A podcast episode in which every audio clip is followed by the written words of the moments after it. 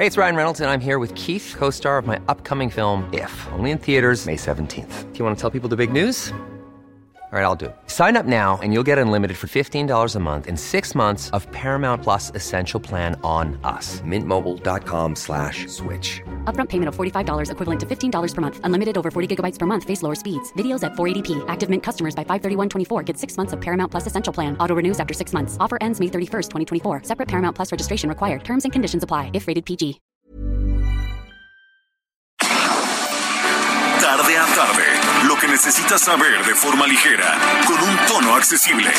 Solórzano, el referente informativo.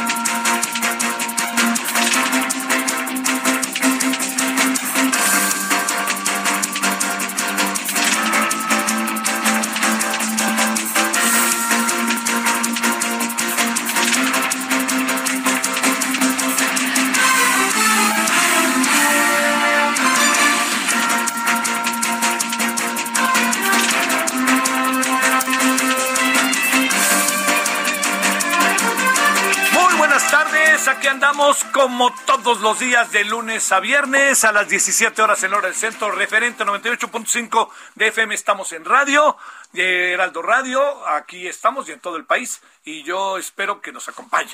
Y espero que haya tenido hasta ahora un buen jueves eh, y que tenga un buen jueves de aquí hasta el final. Eh, gracias, eh, les saludo en nombre de todos quienes hacen posible la emisión. Soy su servidor, Javier Solórzano, y espero que andemos con una buena emisión este día que sea edificante, por más que estemos en medio de, de una buena cantidad de líos. Bueno, déjeme, el tema es Ucrania, digo, yo entiendo, pero déjeme abrir un paréntesis antes de decirle algo sobre Ucrania y actualizarlo. Vamos a ir hasta Serbia para que tengamos toda la información. Eh, si usted ubica en un mapa, eh, entre Serbia y Ucrania está Hungría, o sea, como si es un país, ¿no? Pero pues eso, todo eso afecta. Bueno, eh, lo que le quiero decir es que hoy todo indica que terminaron los foros del, Parlamento abierto en el canal del Congreso. ¿Qué quiere decir? Estos foros de estos, este Parlamento abierto eh, tuvo, tiene diferentes escenarios. El lunes, por ejemplo, le adelanto, por si no lo sabía y se los adelanto a los que saben, este, que se van a reunir en el foro, va a haber una reunión de Parlamento abierto con todos los gobernadores. Interesante, ¿no? A ver, van a ir los gobernadores al Congreso y vamos a ver qué es lo que dicen. Todo indica ¿eh? que va a ser el lunes. ¿Qué significa todos los gobernadores? Pues todos los gobernadores significan todos los gobernadores del país, gobernadoras y gobernadores. Entonces irán los de Morena, irán los que quedan del PRI, los del PAN, los que quedan del PAN, irán los del Movimiento Ciudadano y ahí nos echaremos a andar. Y obviamente PRI, PAN, Movimiento Ciudadano y Morena. PRD ya no hay. Estaba en Michoacán y ya no hay. Bueno, eh, se lo planteo porque está llegando a su fin el Parlamento abierto. Iba a llegar a su fin hoy o estos días, pero se va a alargar. La gran pregunta que hay que hacerse respecto al Parlamento abierto sobre la reforma eléctrica, créame, entiendo que el tema es Ucrania, ¿eh? este, es eh, qué poder hacer o cómo hacerle para que todo lo que se dijo en el Parlamento abierto pueda ser considerado, ¿no? Ah, no todo lo que se dijo en el Parlamento abierto es susceptible de ser tomado en consideración. Habrá diferentes razones o habrá análisis que dijeran con toda claridad, mire, usted está haciendo esto, yo estoy haciendo esto, por aquí no va. Bueno, esto es muy importante, pero no tomar en cuenta lo que se ha dicho en el Parlamento abierto, me parece que sería un gravísimo error por parte de la mayoría de Morena e incluso por parte de la presidencia. Yo queda muy claro que están en un proceso eh, de, de- de echar a andar lo más pronto posible el tema de la el tema de la reforma eléctrica. Pero la reforma eléctrica, por más que se esté debatiendo, va a ser muy difícil aprobarla en este periodo de sesiones. ¿Por qué? Porque aparecen muchas variables, muchas variables. Es una paradoja, ¿no? Una variable que aparece como enorme, de enorme relevancia es, son los tiempos políticos. Usted va a decir, bueno, pero es que no lo hicieron el pasado periodo de sesiones y pues ahora ya hay tiempo. Sí, pero quiere, quiere saber exactamente qué es lo que enfrenta ahora la reforma eléctrica. Uno, revocación de mandato. Dos, la propuesta de reforma electoral que debe de llegar en cualquier momento. Tres, elecciones en seis estados. Entonces, podría darse en este periodo, se ve difícil. Podría darse en un periodo extraordinario, se abre la puerta. Podría darse después del primero de septiembre, eso parece. Por ahí podríamos encontrar variables. Y eso yo creo que es sumamente importante no perderlo de vista. Bueno, la clave ahora está en cómo van a hacer lo que deben hacer. Lo deben hacer, lo van a hacer porque el presidente dice, vengan, apoyen, ni que le cambien una coma, o van a actuar sensatamente pensando de una manera, como se lo digo, transgeneracional. ¿Qué quiere decir? Importa lo que estamos haciendo ahorita, aquí y ahora. Estamos haciendo esto ahorita. Pero importa cómo al paso del tiempo eh, está caminando, caminando y caminando eh, muchas de las variables que eh, en el fondo le diría eh, no no se puede este no se puede perder por ningún motivo de vista que esto que viene esto que tenemos debe de ser pensando no en el aquí y ahora sino a futuro. Pensando que no se van a eternizar en el poder sino pensando cómo es el mundo, cómo va a estar el tema de la electricidad a futuro, todas estas variables juntitas. Entonces, ahí está el tema. Hoy estuvo muy buena la, la sesión, mucho, muy buena, se lo digo, este, eh, para, para plantearle que esto forma parte de procesos que vive nuestra sociedad, pero también, por favor, no dejemos ahí, por ningún motivo, que nos rebase o que nos coma como sociedad el aquí y ahora, la mayoría, echar la mayoría así, pum, ¿no? Encima y aprobar la reforma así como está, cuando se ha abierto un parlamento abierto y en ese parlamento abierto se han manifestado funcionarios, especialistas, académicos, técnicos, empresarios, eh, empresas extranjeras, todos ahí han estado. No han ido algunas empresas muy importantes porque uno de ellos me dijo, pues a qué voy a que me den de zapes, ¿no? Pero esto, con esto cierro, le digo, me parece que, que es como para considerar. En eso estamos y en eso, de que en eso estamos, ojalá, por favor, prevalezca la sensatez. Denle valor a lo que hicieron. Denle valor a esta figura tan importante de el Parlamento abierto. El Parlamento abierto fue pensado y diseñado con libertad, con pluralidad, con signos de democracia y con la importancia de escuchar a todos. Ese espíritu ha prevalecido hasta ahora. Ahora, eh, lo importante es que todos los legisladores, las y los legisladores que hicieron esto posible, el propio gobierno considere después de más del 15 de enero a hoy, casi mes y medio hoy y más, consideren todo lo que se ha dicho. Porque la gente que ha ido ahí a hablar, ha ido a hablar con muy buena voluntad, ha ido a hablar pensando en cómo podemos hacer mejor las cosas, no en cómo podemos tirar la reforma. Y ahí ojalá aparezca un espíritu maravilloso de sentido colectivo. Y le digo, yo llamo esto un asunto transgeneracional. ¿Por qué? Porque es esta generación, es la de su servidor, la que viene más abajo y la que viene más abajo. Arriba de mí ya no hay más generaciones, ¿no? Yo soy el tope, pues, por la edad. Pero a lo que me refiero, estas generaciones que vienen atrás de nosotros, es en las que hay que pensar. ¿Qué queremos para los que hoy acaban de nacer en el proceso de una reforma eléctrica? El que acaba de nacer cuando tenga 30 años, es dentro de 30 años y más. Bueno, ahí, ahí demos de vuelta, ¿no? Punto y seguido.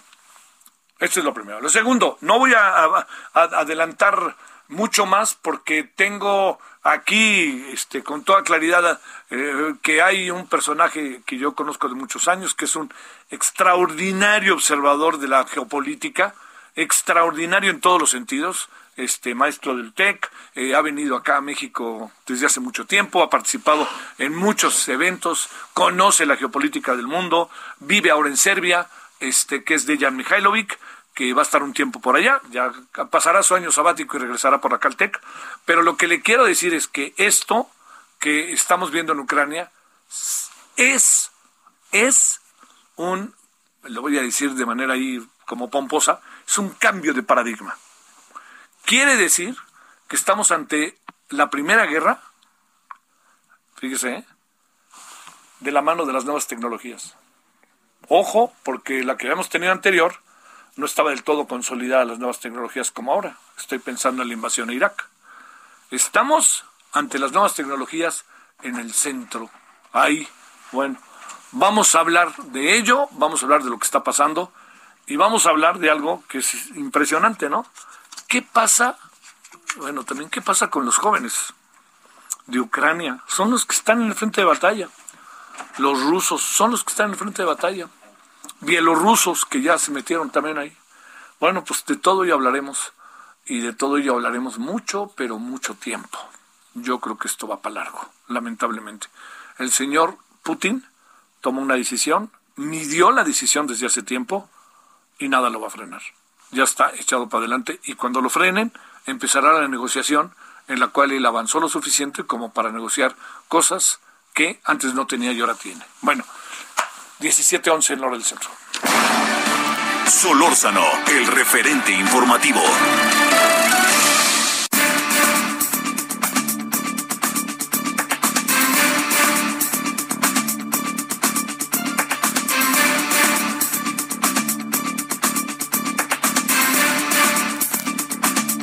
Bueno, con enorme gusto, Dejan Mihailovic, quien es doctor experto en geopolítica y relaciones internacionales del TEC, allá desde Serbia. Eh, ¿Te esperabas que iba a pasar esto, Dejan? Antes que nada, muy buenas noches. ¿Te esperabas que iba a pasar esto?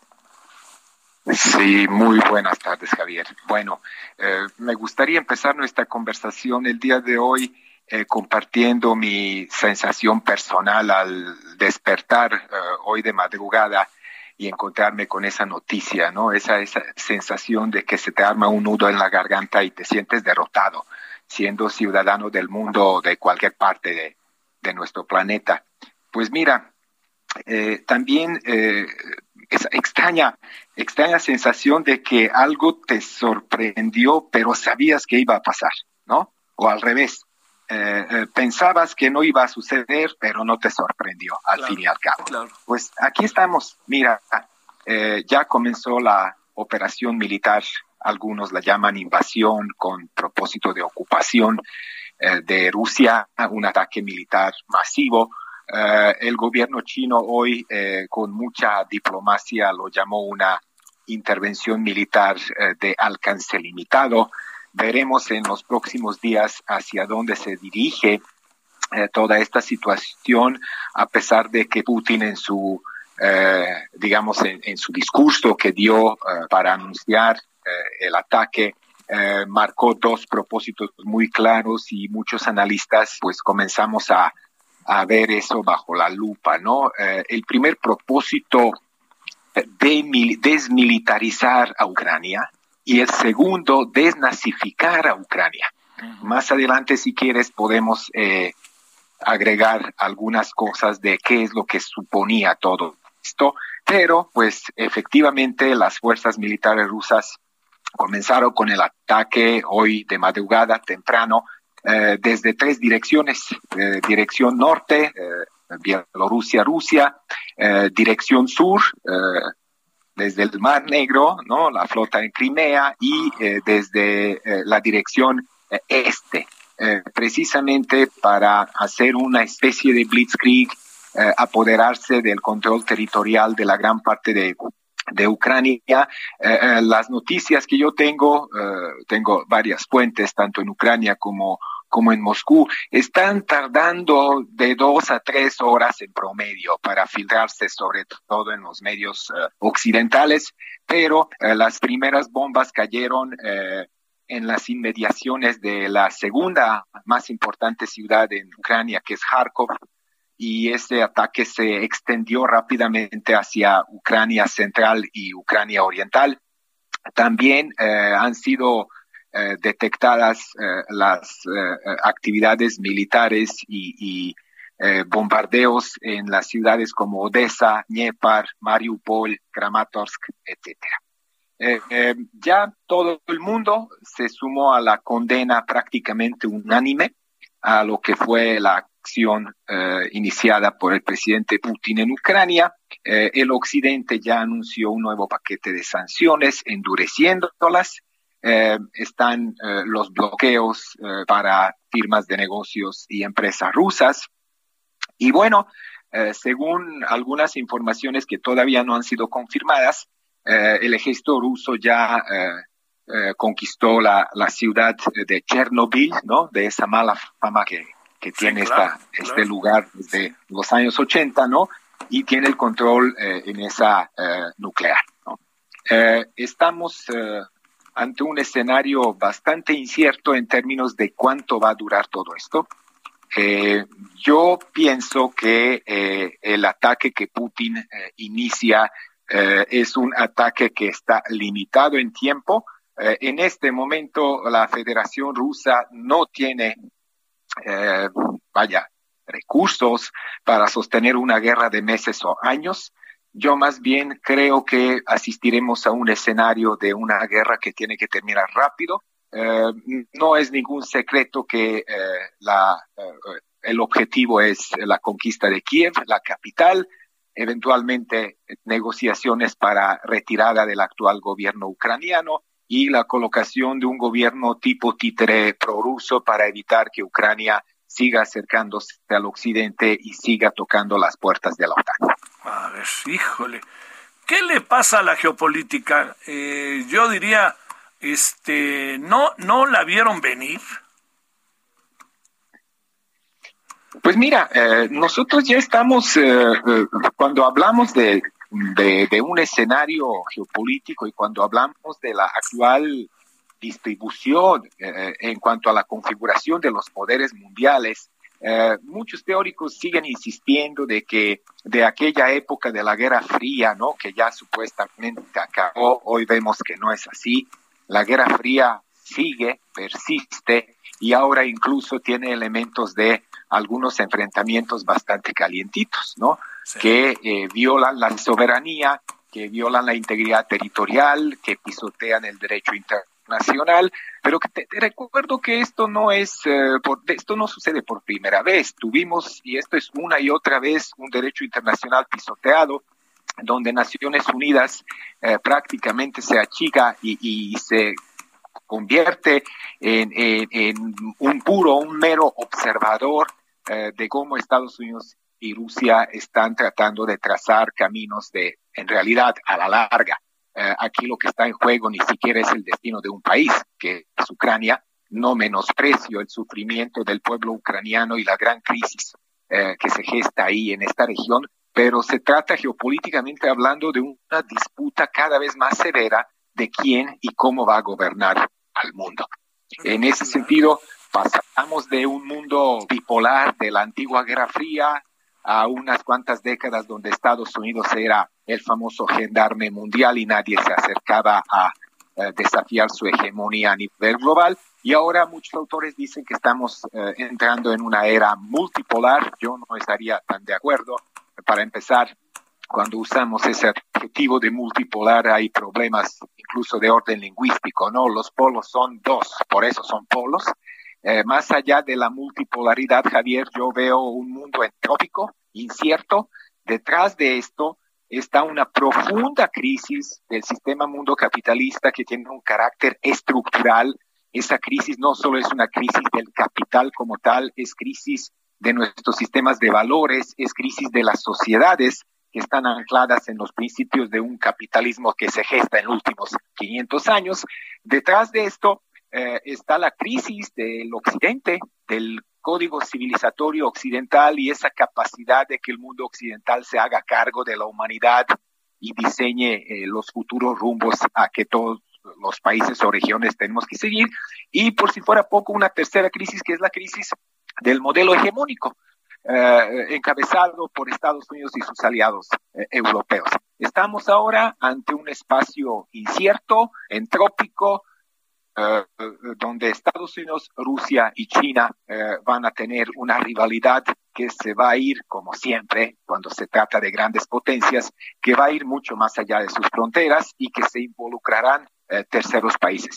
Yo veo en este momento, Javier, a Ucrania como un país víctima, como un país abandonado a su suerte, pero con el que coqueteó tanto Estados Unidos como la Unión Europea, un país que pertenecía a la antigua Unión Soviética, que en el proceso de desintegración eh, de la Unión Soviética, la caída del muro de Berlín, el fracaso del socialismo realmente existente, como una inmensa mayoría de las repúblicas ex soviéticas, no logró estabilidad política, no desarrolló eh, su propia economía, eh, tuvo muchos problemas para eh, este, consolidarse eh, política, económica, socialmente, que cayó en manos de, la, de los oligarcas, que empezó a coquetear con Moscú, con Berlín, con Washington, y ahora pues son las consecuencias de una crisis que se nos arrastra, Javier, tú lo sabrás, recordarás muy bien la revolución naranja de 2004-2005, ¿no? Y las consecuencias que se engendraron después Euromaidán y las protestas eh, que finalmente terminaron con un golpe de Estado y de posición de en aquel entonces presidente Yanukovych y la crisis de hoy, ¿no? Pero bien lo has dicho en tus eh, palabras de introducción. Eh, Ucrania y Rusia son pueblos hermanos. Es más, el presidente Putin eh, eh, en, su, en su discurso dijo que se trata de un mismo espacio cultural, histórico e identitario. Esto empieza como una guerra civil, formalmente en el territorio ucraniano, ya no es una guerra civil, ya es una mecha prendida a nivel regional y global. Y bueno, sigo insistiendo, queda muy incierto el destino del planeta si no revivimos los esfuerzos diplomáticos, yo creo que eh, ese escenario puede convertirse en un peligrosísimo antecedente para seguir prendiendo mechas en otras partes del mundo. Eh, no quiero sonar catastrófico ni pesimista, pero hay algo que, hay algo de humo en el mar meridional de China hay algo de humo en Asia Central, eh, por no mencionar a Siria, Yemen, eh, presiones que sufren países como, y acoso que sufren países como Irán, Venezuela, eh, la crisis en torno al Mar Caribe y, y, y al ojo para Washington, que sigue siendo Cuba, en fin, eh, pues eh, yo creo que podemos quejarnos de muchas cosas, pero aburridos, aburridos no, estaremos. Oye, a ver, eh, tenemos dos minutitos, en breve si se puede, Dejan, agradeciéndote muchísimo. el papel de China y Estados Unidos, algo para reflexionar al final, cuando es evidente que esto está a todo lo que da. Y por cierto, la gran cantidad de detenidos en Rusia que protestan contra la invasión. Sí, mira, eh, yo tenía mis, mis esperanzas puestas en, que la Unión Europea tendrá la capacidad político-diplomática para eh, negociar, presionar, pero hoy más que nada eh, y más que nunca se, se, quedó muy evidente, Javier. La actual crisis en Ucrania, vaya, redujo al bloque de la Unión Europea a un jugador de segunda. Eh, duele reconocerlo, duele decirlo, pero en realidad eh, lo que está en cuestión es cómo eh, Washington y Moscú, otra vez insisto, por vía de terceros países, este, exhibiendo su músculo, van a ir diseñando sus zonas de influencia, de interés, etcétera. varios analistas hablan de un fracaso de la diplomacia. Yo no lo veo así.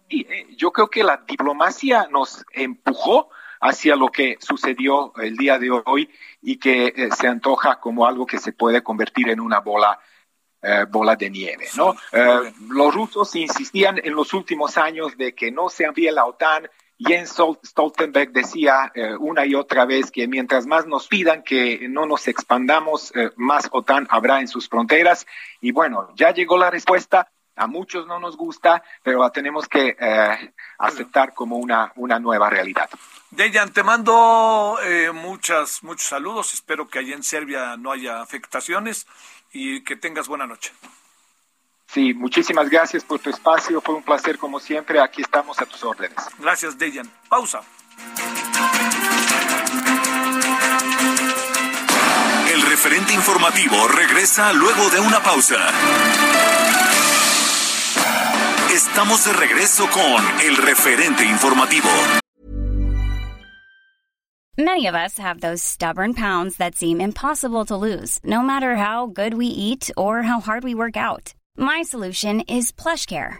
PlushCare is a leading telehealth provider with doctors who are there for you day and night to partner with you in your weight loss journey. They can prescribe FDA-approved weight loss medications like Wagovi and Zepbound for those who qualify. Plus, they accept most insurance plans. To get started, visit plushcare.com slash weight loss. That's plushcare.com slash weight loss.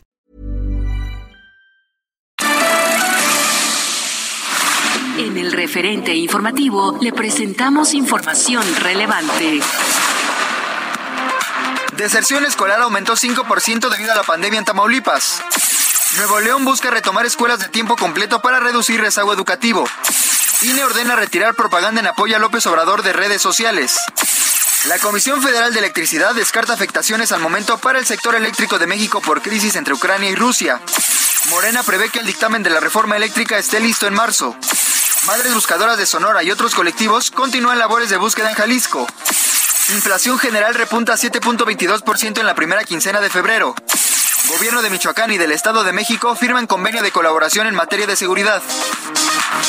Oaxaca te espera con los brazos abiertos. Ven y descubre las maravillas de las ocho regiones. Disfruta de un picosito y delicioso mole, el mezcal que se consume en todo el mundo, las mejores tlayudas, hermosas playas, artesanías increíbles, el extenso mundo de nuestra cultura mexicana y más. Visítanos y vive la experiencia. Tenemos un lugar adecuado para ti y tu familia. Estamos listos para recibirte con todas las medidas de prevención. Oaxaca lo tiene todo.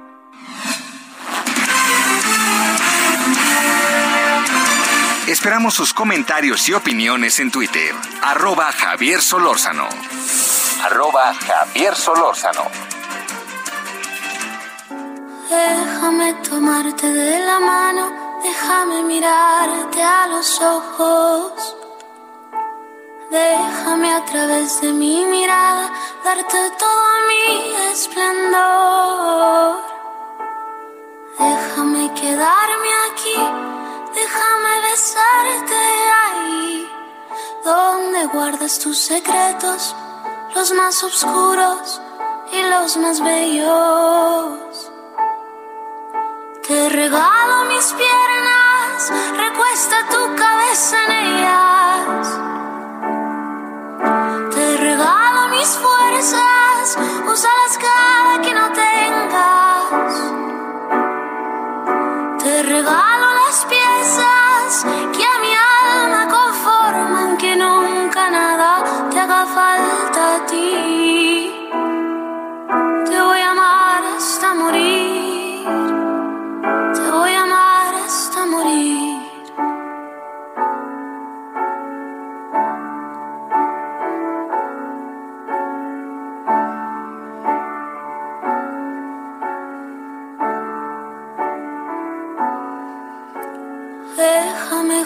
contigo, déjame hacerte sonreír.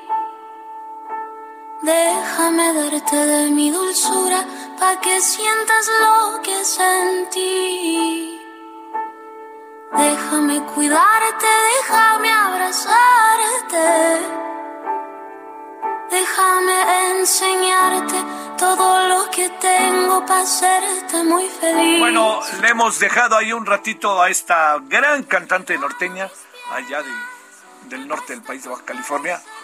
Yo me acuerdo cuando, cuando pues empezaba, ¿no? Hace algunos años tuvimos oportunidad de conversar con ella. Un muy buen personaje, ¿eh? Este, bueno, también hay que eh, se puso eh, tuvo un gran trabajo y, además de un gran trabajo le echó el resto, como luego se dice, ¿no? Y ahí está, va productiva, se escucha en películas, se escucha en todos lados. Y bueno, es Carla Morrison, eh, va a ser la encargada, fíjese qué padre, ¿no? De abrirle a quién cree, a Coldplay, allá en Monterrey, Guadalajara y Ciudad de México. Eh, Coldplay se presentará en la Ciudad de México, les recuerdo, 3, 4, 6 y 7 de abril. En Monterrey, 25 y 26 de marzo. Y en Guadalajara, 29 y 30 de marzo. O sea, vamos, a, vamos de atrás para adelante. Primero están en Guadalajara, 29 y 30. Eh, perdón, primero están en Monterrey, 25 y 26, luego se van a Guadalajara, 29 y 30, y terminan en la Ciudad de México, 3, 4, 5, 6 y 7. Y es un grupo siempre para escuchar. Pero, óigame, que la Carla Morrison esté antes que ellos, oh, los teloneros, los teloneros, los teloneros de repente la pasan muy mal, ¿no?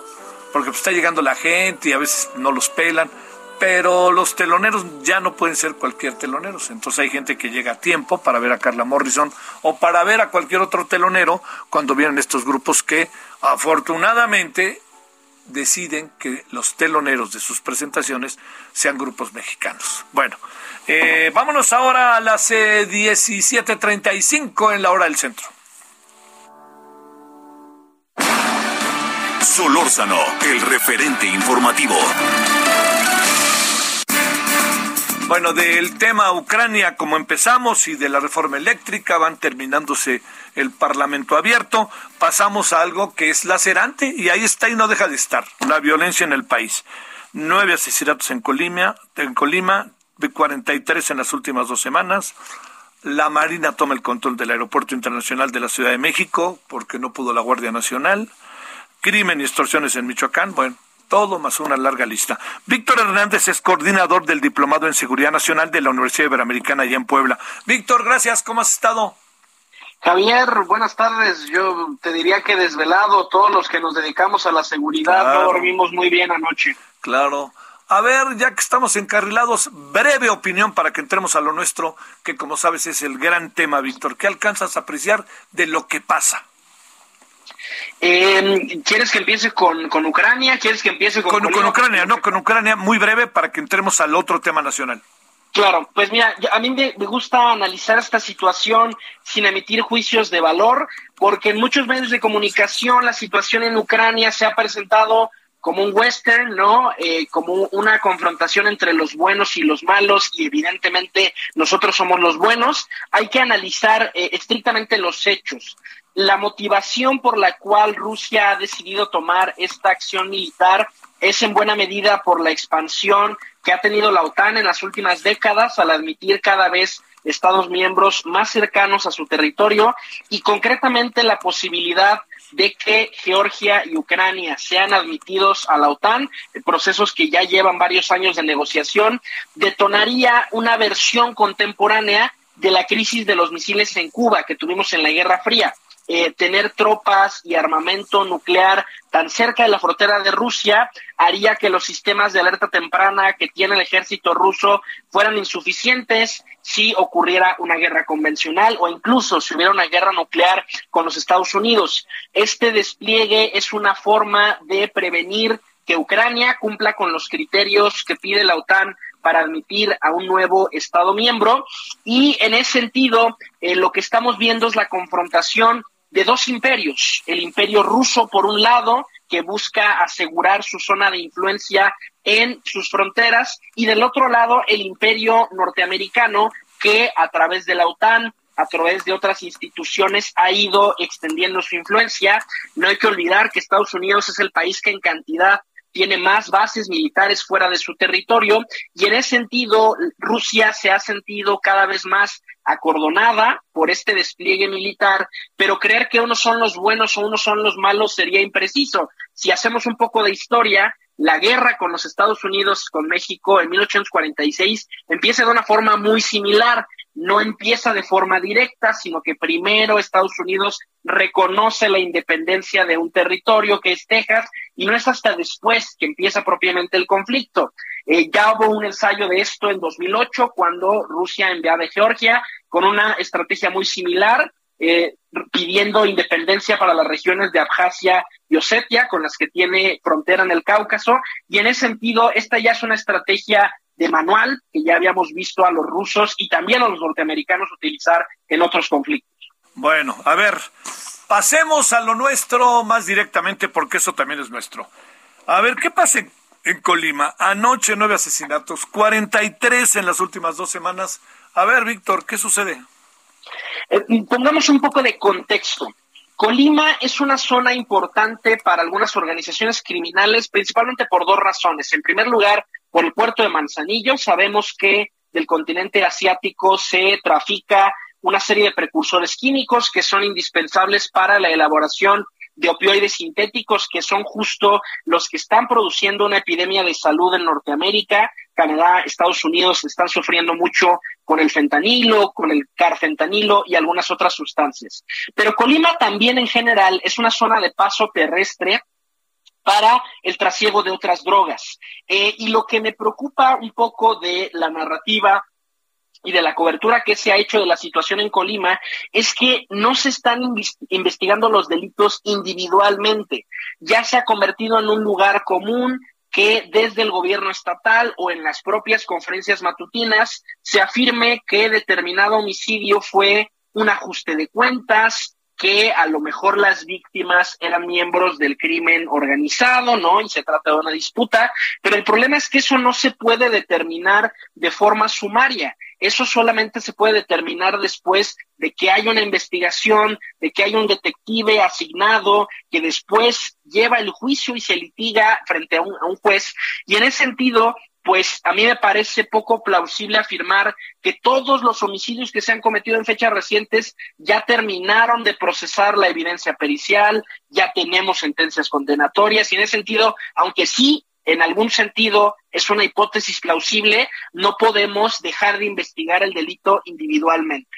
Em, ahora, a mí me preocupa que estamos viendo muchos patrones que se repiten. Solemos creer que porque ya hay un despliegue masivo de fuerzas federales se va a resolver la situación.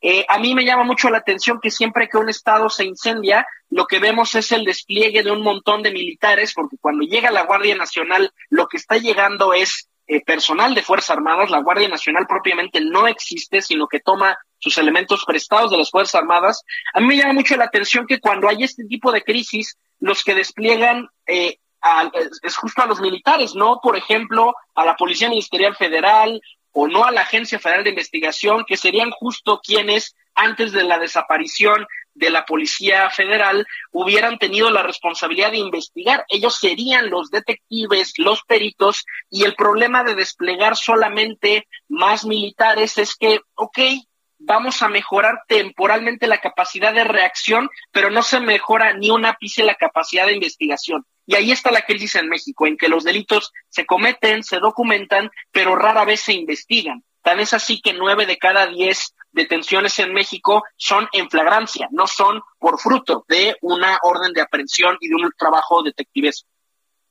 A ver, segundo, segunda reflexión. ¿Qué pasa en el Aeropuerto Internacional de la Ciudad de México cuando se ve que la Guardia Nacional, para decirlo claro, no la hizo? Y cuando se ve que pues el ejército no sé qué haya pasado, pero ahora van por la Marina. ¿Qué pasa ahí? Pues bueno, si recuerdas, en realidad de forma muy sorpresiva, hace algunas semanas, eh, la Marina empezó a llegar para hacerse cargo de la seguridad no solo del aeropuerto de la Ciudad de México, sino de algunos otros aeropuertos en Quintana Roo, por ejemplo, sobre todo de aquellos aeropuertos con mayor actividad turística en el país, eh, que ocurrió un poco de noche, ¿no? Sin avisarle ni al eh, el personal que antes formaba parte de la Policía Federal, ni tampoco al personal de Sedena. Eh, hay quienes sospechan que este es un rompimiento de la confianza absoluta que ha depositado el presidente específicamente en el ejército, porque es el ejército, no la Armada, no eh, la Fuerza Aérea, la que ha recibido esta bonanza presupuestal en esta administración. Y el problema es que el presidente tiene una forma de pensamiento mitológico. Cree que los militares son incorruptibles, que nadie teniendo la posibilidad de ejercer poder económico y poder político no va a abusar de ese poder y esa fue una de las razones por las cuales se criticó tanto la, la desaparición de la Policía Federal. Con todos los errores que tenía, para ser parte de Policía Federal se exigía acreditar los exámenes de control y confianza. Los militares, tanto marinos como personal de Sedena, que hoy forman parte de la Guardia Nacional, no tienen esta acreditación. Eh, tú recordarás eh, este incidente a unas cuantas semanas de recién creada la Guardia Nacional de un video en Ciudad Obregón donde un grupo de marinos son captados extorsionando a un ladrón para permitirle operar en la zona eh, que de hecho, hasta donde yo recuerde, no hay nadie detenido, no hay nadie procesado hasta el momento, y eso que ya pasaron varios años de que se suscitó ese caso. Y es un poco fantástico pensar que alguien por su formación es incorruptible. Eh, sería un poco como decir que como eh, alguien recibió en la primaria clases de civismo, no por ello va a cometer delitos a lo largo de su vida. Claro que la educación militar eh, pues sí tiene un eje axiológico importante, pero nadie es incorruptible y por esa razón tiene que haber mecanismos de transparencia y de supervisión para evitar que se susciten estos casos. Entonces, mi, mi expectativa es que el presidente López Obrador se vuelva a llevar una decepción porque al final eh, eh, no tenemos las capacidades de inteligencia que tiene, por ejemplo, el Departamento de Homeland Security, la patrulla fronteriza en los Estados Unidos, que están al pendiente de la llegada de terroristas que tienen operaciones antinarcóticos. El esfuerzo de la Marina será muy reactivo en la operación del aeropuerto, pero habrá, habrá, poco trabajo de inteligencia hacia el exterior, que es justo lo que tendríamos que hacer, porque es una zona donde por excelencia, si llegan personas o si llegan sustancias, va a ser de fuera del país. Eh, a ver, una reflexión más sobre este tema para ir cerrando, si te parece, Víctor. Eh, la cuestión que tiene que ver con, con, lo que está pasando en el aeropuerto, ¿qué, es lo que está pasando que llegan a esos niveles? Eh? A ver, hay, hay varias preocupaciones. por un lado, la llegada de estupefacientes, también la intención, que esto más bien viene de parte del SAT, de poder fiscalizar a aquellas personas. Ves que normalmente el criterio internacional para pagar impuestos cuando llegas a un país es traer más de 10 mil dólares. Eh, y en ese sentido, pues hay un nicho de negocio ahí para el Estado con la supervisión eficiente del aeropuerto que se quisiera aprovechar. Eh, yo, conectándolo con el tema de Colima, siempre con cierta ironía, eh, tú, recordarás, eh, justo el, actual secretario de Seguridad de Colima es, un marino, ¿no? Y yo siempre que en algún estado o en algún aeropuerto, en alguna localidad, deciden que algún militar o algún marino va a estar encargado de la seguridad, yo siempre de forma irónica les tuiteo, ah, excelente, ya ganamos la guerra contra el narco, como si el solo hecho de tener a este personal garantizara que se mejoran los índices de inseguridad, cuando por el contrario, lo que tenemos evidencia estadística es que la presencia de Fuerzas Armadas suele incrementar hasta en un 13%, de acuerdo con el CIDE, los homicidios en alguna entidad. Entonces, eh, yo creo que poco a poco el presidente se dará cuenta de que eh, al final no hay personas incorruptibles y que, eh, pues, si queremos instituciones funcionales, tiene que haber supervisión externa, supervisión de personas que justo no tienen la misma presión que una burocracia. Eh, si yo soy el administrador del aeropuerto, tengo la presión de aparentar que no hay incidentes de seguridad, que tenemos un montón de incautaciones, pero al final, para asegurarse de que esa información es verdadera, tiene que haber un tercero imparcial que supervise, que verifique la producción de esa información y de eso estamos muy lejos en México, porque son las policías las que se investigan a sí mismas cuando hay, por ejemplo, abusos de autoridad en las unidades de asuntos internos. Lo mismo ocurre con las Fuerzas Armadas, cuando hay malas prácticas, ¿quién los juzga? Los propios tribunales militares, eh, que tienen además muy mala fama. En el ejército, a la policía judicial militar se le conoce como los hombres de negro. Eh, entonces, en ese sentido, eh, creo que estamos muy lejos de esa rendición de cuentas externa, que es lo que hace falta para introducir esta presión de generar resultados. a ver, Montesquieu y la construcción de la paz internacional. ¿Qué es eso? Javier, pues te agradezco mucho la pregunta. Eh, estoy muy contento. Acabo de publicar mi más reciente libro, que es un estudio sobre la filosofía de Montesquieu, este autor fundamental para el pensamiento político occidental.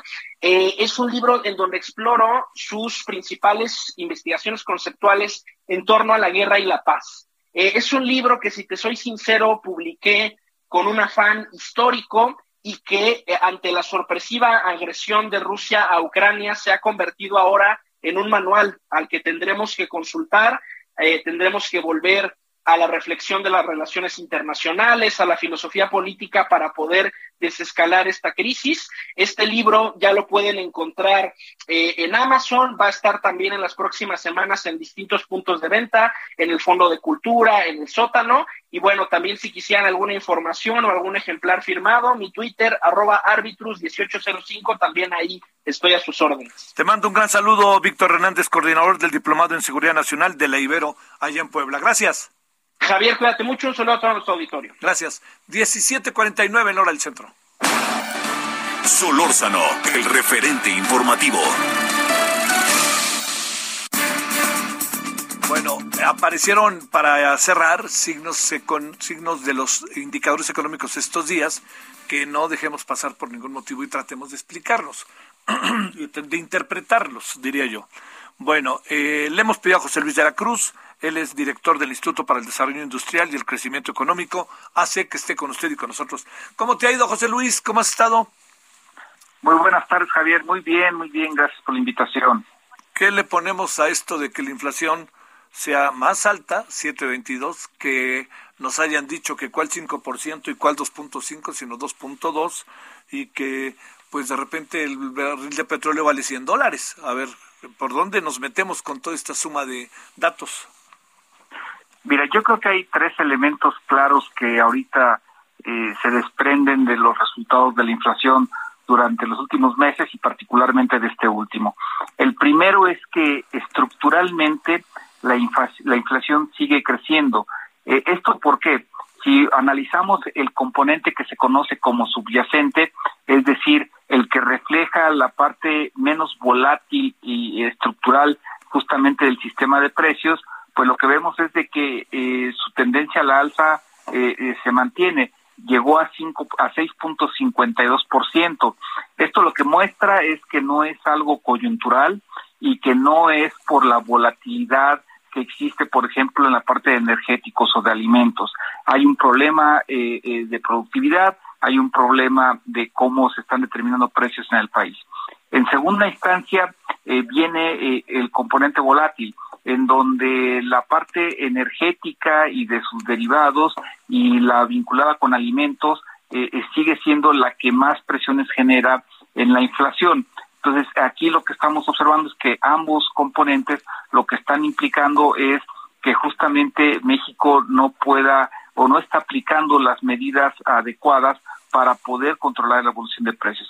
Y finalmente, el mensaje que envía junto con lo que está ocurriendo a nivel global, particularmente con el, precio del petróleo eh, por este conflicto entre Rusia y Ucrania, pues lo que nos muestra es de que al menos durante los siguientes meses la inflación se va a mantener en niveles cercanos superiores al 7% y que entonces el objetivo monetario de eh, Banco de México de tener la inflación en niveles de 3%, pues no se va a alcanzar en este año. Oye, este, eh, a ver, ¿y esto en qué nos coloca?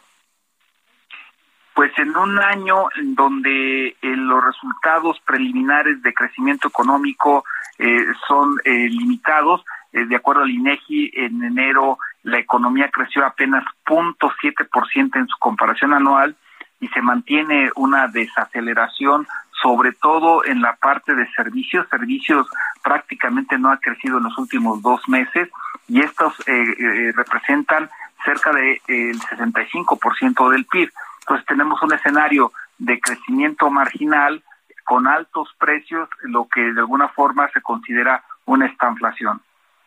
Uy, uy, uy.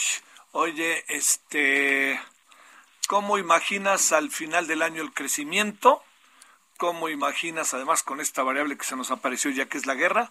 ¿Y cómo imaginas a final de año la inflación?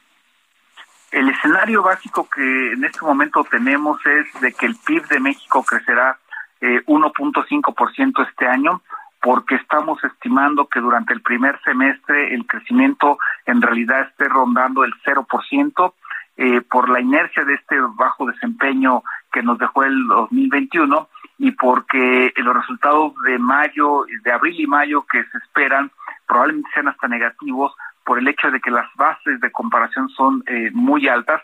Si recuerdas, en aquel momento, durante el 2021, hubo crecimientos de la economía de hasta 20%. Entonces, la base de comparación es muy alta y ante la baja inversión que se está generando en el país, es difícil superar esas tasas. Y eh, eh, para el segundo semestre del año, pues sí esperamos un crecimiento un poco más sólido, pero que en concreto eh, sea 1.5 para todo el 2022 y en donde el sistema de precios nosotros pensamos que la inflación cerrará en alrededor de 5.6%. Ay, está sigue siendo altísima, este muy lejos del 5% del presidente, ¿no? De hecho, eh, estructuralmente, digamos que si uno observa los requerimientos de inversión que se que se necesitan para alcanzar un 5% de crecimiento, tú lo que necesitas es que la inversión como proporción del PIB sea de, alrededor de 28%. Y en estos momentos la inversión como proporción del PIB en México es de apenas 18%. Es decir, requeriríamos 100 mil millones de dólares adicionales para invertir eh, y esos pues no van a salir en el corto plazo. Gracias, José Luis. Gracias por la invitación. Pásela bien hasta la noche. Adiós. Hasta aquí, Solórzano, el referente informativo.